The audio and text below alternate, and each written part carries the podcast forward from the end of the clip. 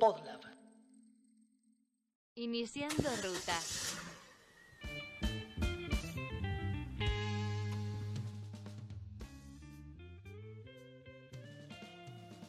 Los dólares para un argentino o argentina trascienden el hecho económico.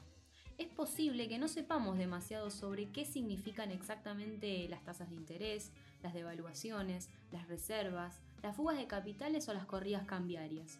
Pero es como la opresión o el patriarcado. La teoría te lo puede explicar, pero el cuerpo es el que lo entiende. Los dólares son verdes y esto funciona como una antimetáfora en la asociación de ese color con la esperanza. Los dólares significan ladrillos, una casa propia y el sueño de dejar de alquilar. Los dólares significan poder viajar afuera. Ahorrar en dólares significa ser de la clase media, valor bendito entre todos los valores de pertenencia en Argentina. Tener dólares bajo el colchón era la idea con que nuestros padres y abuelas machacaban que con esfuerzo y trabajo se llegaba a algo. Los dólares eran un paso clave hacia la movilidad social. O sea que podemos no saber nada y sin embargo sabemos todo. Luego de las pasos del domingo, todos, todas y todes intuíamos que el dólar iba a estar más caro, que todo iba a estar más caro. Y la historia se repite y los mismos miedos reaparecen una y otra vez. ¿No hay salida? ¿Solo ahorrar en dólares, acumular divisas nos salvará, aunque sea individualmente? En este episodio urgente, todo lo que siempre quisiste saber sobre el dólar, pero no te animabas a escuchar. Soy Ana Clara Escurra Mariani. Soy Martín Calos. No siempre el camino más rápido es el mejor para llegar a destino. Esto es Recalculando, un podcast para pensar cuál es la mejor ruta para las políticas públicas en Argentina. Recalculando. Con el 58,7% de las mesas computadas, tenemos resultados del 47,01 para el Frente de Todos, 32,66 junto por el cambio. Gracias Argentina, muchas gracias. Victoria abrumadora del peronismo en las primarias. Creo que ni en las encuestas más auspiciosas de Fernández se hablaba de una diferencia tan grande. Cotización de la divisa estadounidense en Argentina. En algún momento se comercializó a más de 61 pesos y esto bloqueó las operaciones comerciales en Argentina que en algún momento se volvieron imposibles.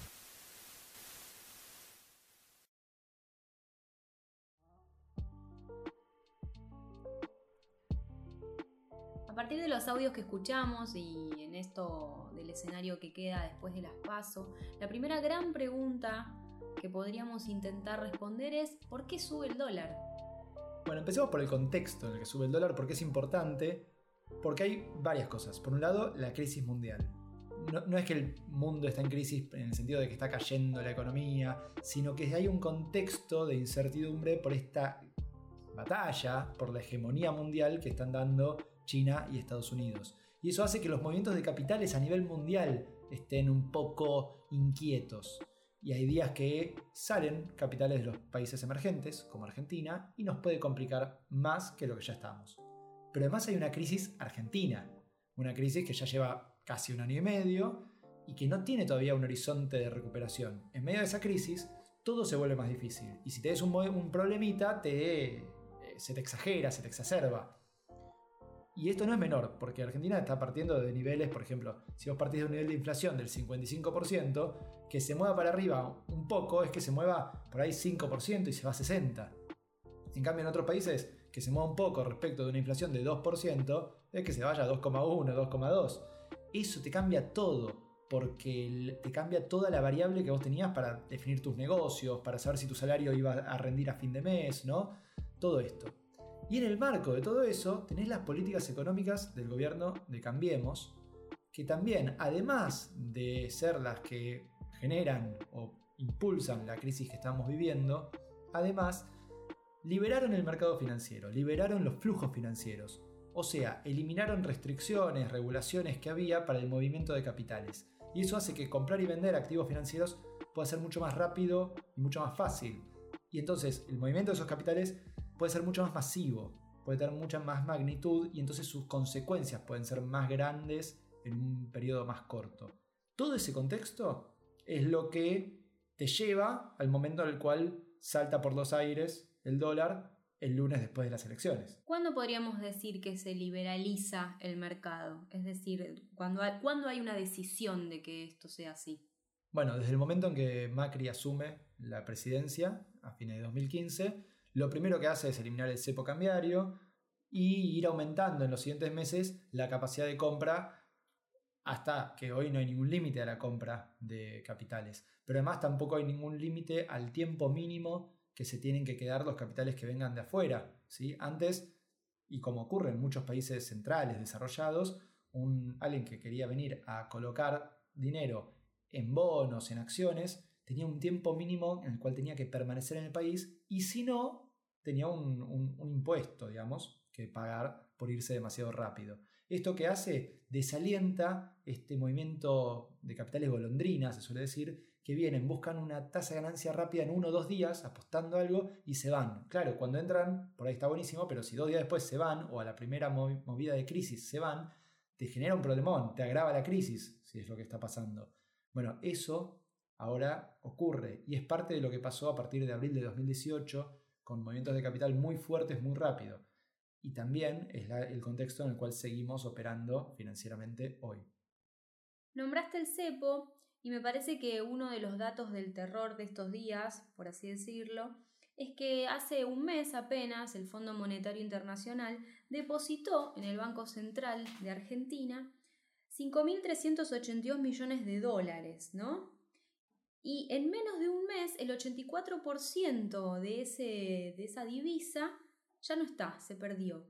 Y creo que acá viene la, la peor parte, que el 40% de, ese porcentaje que se perdió, se perdió en estos días, es decir, desde el lunes hasta hoy, eh, cuatro días. Entonces, la pregunta es, ¿se puede intervenir o controlar con las medidas desde el gobierno? ¿Qué costo tiene? ¿Cuáles son las limitaciones? El cepo eh, durante el kirchnerismo fue una de las medidas y sin embargo empezó a haber todo un mercado negro, blue, eh, del color que, que, uno quiera, y mecanismos más informales, más ilegales. Entonces, ¿qué costo tiene decidir intervenir eh, y cuáles son los límites de esa intervención? Bueno, primero, no es que esos dólares se perdieron, esos dólares se usaron. Y eso es algo que hay que entender de la economía argentina. Hay una demanda de dólares muy fuerte. Vos tenés decenas de miles de millones de dólares que se usan cada año, por ejemplo, para pagar las importaciones, para girar ganancias al extranjero. Una empresa que viene a producir en Argentina y que tiene la casa matriz afuera, tiene que pasarle las ganancias.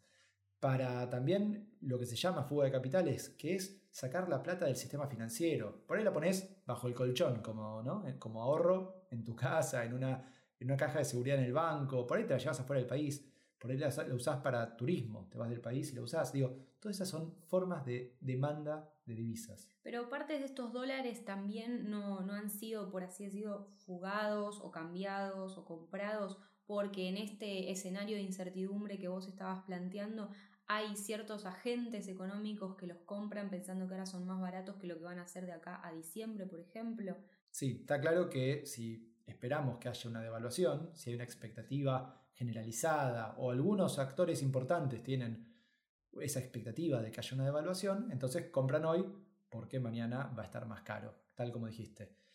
Entonces, esos dólares se usan en la economía y si no los tuvieras o tuvieras una escasez de divisas tendrías problemas graves, un parate de la producción, por ejemplo. Entonces, la lógica debería ser expandir la oferta de dólares, de divisas en general, y no restringir la demanda burocráticamente o con medidas que puedan resultar en, por ejemplo, la aparición de un tipo de cambio paralelo. Pero todo esto, obviamente, tiene que ver con lo que, bien decías, una expectativa de que haya una devaluación. Si esa expectativa no ocurre, igual tenés una cantidad mínima de dólares que tenés que usar en la economía cada año. Y es una, en Argentina es una cantidad alta que hay que proveer, hay que conseguir los dólares para que la economía funcione. Uno de los datos del libro Estoy Verde de Alejandro Berkovich y Alejandro Rebocio eh, dice que Argentina es el segundo país que más ahorra en dólares después de Estados Unidos, que bueno, Estados Unidos tendría toda la lógica, ¿no? Pero en esto que vos estabas diciendo, eh, la necesidad que tiene la economía argentina, que pareciera ser mayor para, eh, digamos, su necesidad en dólares, qué sentido puede tener que ver con toda esta cultura y a partir de cuándo podemos empezar a hablar en Argentina de que de alguna forma la cultura económica es dólar céntrica, por así decirlo. Bueno, efectivamente en Argentina nos hemos acostumbrado a ahorrar y a incluso pensar en dólares a veces esos ahorros, ¿no? Como que sentimos que si perdimos en dólares es relevante y a veces lo comparamos más contra los dólares contra la inflación, que es con lo que en general uno mide en cualquier país cómo evolucionan sus ahorros o su salario. Y esto tiene que ver un poco con la historia argentina, porque nos hemos acostumbrado lamentablemente a una sucesión de crisis, crisis que se continúan una a la otra y sabemos siempre que en algún momento del futuro viene otra crisis. Y esa crisis en Argentina se da casi siempre por escasez de divisas, porque esta economía no puede funcionar más normalmente porque no le alcanzan los dólares para funcionar. Entonces, más allá de que ha habido un montón de intentos de aumentar la oferta de dólares, o sea, conseguir más dólares, por ejemplo, exportando más o consiguiendo dólares por deuda o consiguiendo dólares por inversión extranjera que venga. También ha habido intentos por restringir la demanda de dólares, ¿sí? sustituir importaciones o cosas como el cepo, ¿no? restricciones burocráticas que no funcionan más que en un cortísimo plazo, pero generando distorsiones muy fuertes en eh, los precios. Por ejemplo, el surgimiento de un dólar paralelo, un dólar, ilegal generalmente, como fue el blue a, fines del kirchnerismo. Pero es lógico que a lo largo de la historia argentina nos hayamos acostumbrado a ahorrar en dólares porque es lo que en esas crisis te protege el valor de los ahorros. Si vos tenés dólares, cuando viene la crisis, el, el síntoma siempre es un aumento muy fuerte del precio del dólar y entonces el que ya tenía dólares después los puede vender por muchos más pesos. Eso es racional y es lo que nos enseñó lamentablemente la historia argentina, que la mejor manera de protegerse de las crisis es ahorrar en dólares. Retrocedamos un poco en, en nuestra conversación y volvamos a pensar en qué sentido el resultado de estas primarias abiertas, simultáneas y obligatorias influyen en el precio del dólar, ¿sí? ¿De qué forma eh, hizo que suba el precio del dólar el lunes cuando abrieron los mercados? Bueno, es que el punto fue que fue un resultado electoral sorpresivo y muy sorpresivo, ¿no? La magnitud de la victoria de Alberto Fernández tuvo dos efectos. Hay quienes tuvieron miedo, ¿sí? Miedo porque quizás temieron el retorno de políticas que no les gustaban, en forma fundada o infundada, porque por ejemplo el retorno del riesgo de default, el retorno del cepo cambiario, cosas que Alberto Fernández y su equipo económico han negado una y otra vez que estuvieran en sus, en sus planes o en sus posibilidades. Pero hay quienes efectivamente dijeron, este es el antecedente más cercano que tenemos eh, en términos de, del kirchnerismo. Lo cual además tiene un gran problema, que es que el kirchnerismo no, no el kirchnerismo eh, pagó, de hecho, rigurosamente la deuda que tenía comprometida. Pero también hay un contexto de incertidumbre. ¿Qué va a hacer Alberto Fernández si, es efectivamente es electo presidente en octubre? Es una gran duda. ¿Qué política económica va a poner en juego y cómo se van a volver a acomodar las variables? Y entre esas variables, que incluyen, bueno, gasto público, dónde, va, dónde va a crecer el país, dónde va a crear empleo, cómo va a hacer Alberto Fernández para impulsar eso, una variable que queda ahí, que siempre en el medio, es el dólar, el precio del dólar. Y parecería haber un consenso respecto de que, en el contexto de esas políticas económicas que podría implementar Alberto Fernández, sería lógico que se acomode todo con un tipo de cambio más alto. Como eso, hoy no tenés precisiones sobre qué política económica podría implementar, el mercado se rigió por esa expectativa más o menos general, o que tenían algunos de los actores, y dijo, bueno, si el dólar va a estar más caro mañana, mejor compro hoy. El problema es que ese miedo, esa incertidumbre, esas dos componentes que se juntaron respecto de un gobierno de Alberto Fernández eventual, generó una devaluación inmediata. Y al ir devaluando, se le complicó el panorama no al gobierno de Alberto Fernández dentro de cuatro meses, sino a los próximos meses que le quedan a Mauricio Macri como presidente de la Nación. ¿Por qué? Porque en estos meses vence deuda en dólares. En particular, antes de las elecciones, desde ahora, mediados de agosto, hasta las elecciones a fines de octubre, vencen 8.500 millones de dólares en letes, en letras del tesoro. Además de todo lo que vence en pesos. en dólares vencen 8.500 millones, que es una buena parte de las reservas netas que tiene el Banco Central, que puede disponer para usar. O sea que podría pagarlo, pero si lo paga te quedas con muy pocas reservas netas. Y, si no, y entonces el punto es que te lo refinancie el mercado, que te vuelva a prestar esos dólares.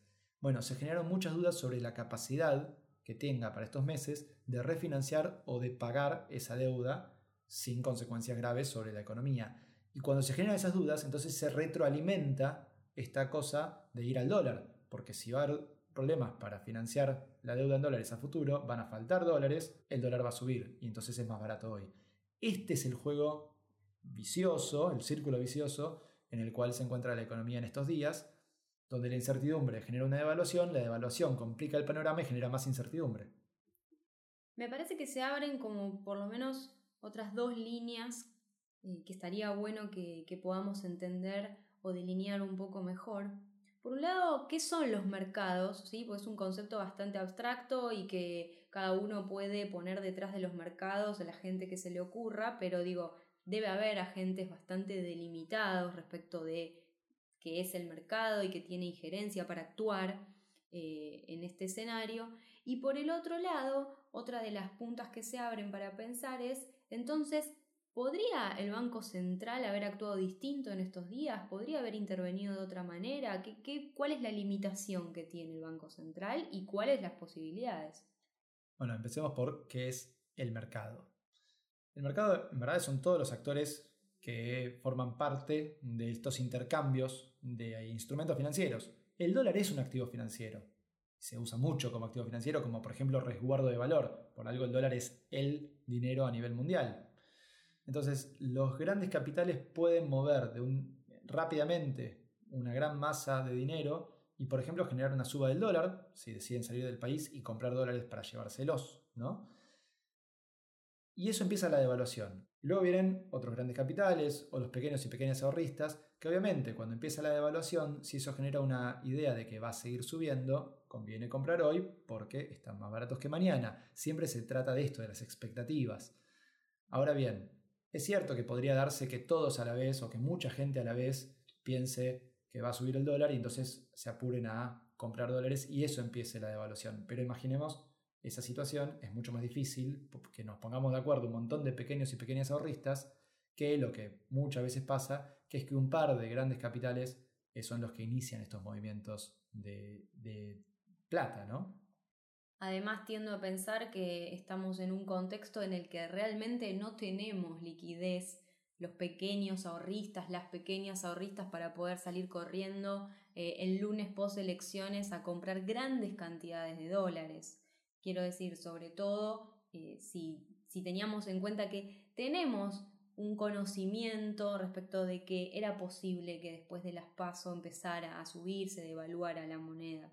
Bueno, en verdad, para el lunes se creó ya, antes de que empezara el lunes, la idea de que iba a subir el dólar. Y entonces ahí debe haber confluido un montón de, de, pequeños capitales, de grandes capitales y de ahorristas individuales, de personas que dijeron que si les quedaba algo un puchito en pesos, fueron a comprar dólares antes de que subiera.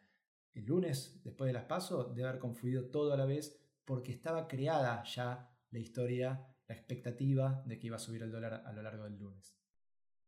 El día lunes, ante el resultado adverso al gobierno y favorable al kirchnerismo, lamentablemente hoy hemos tenido un día muy malo, muy malo. Hoy estamos más pobres que antes de las pasos.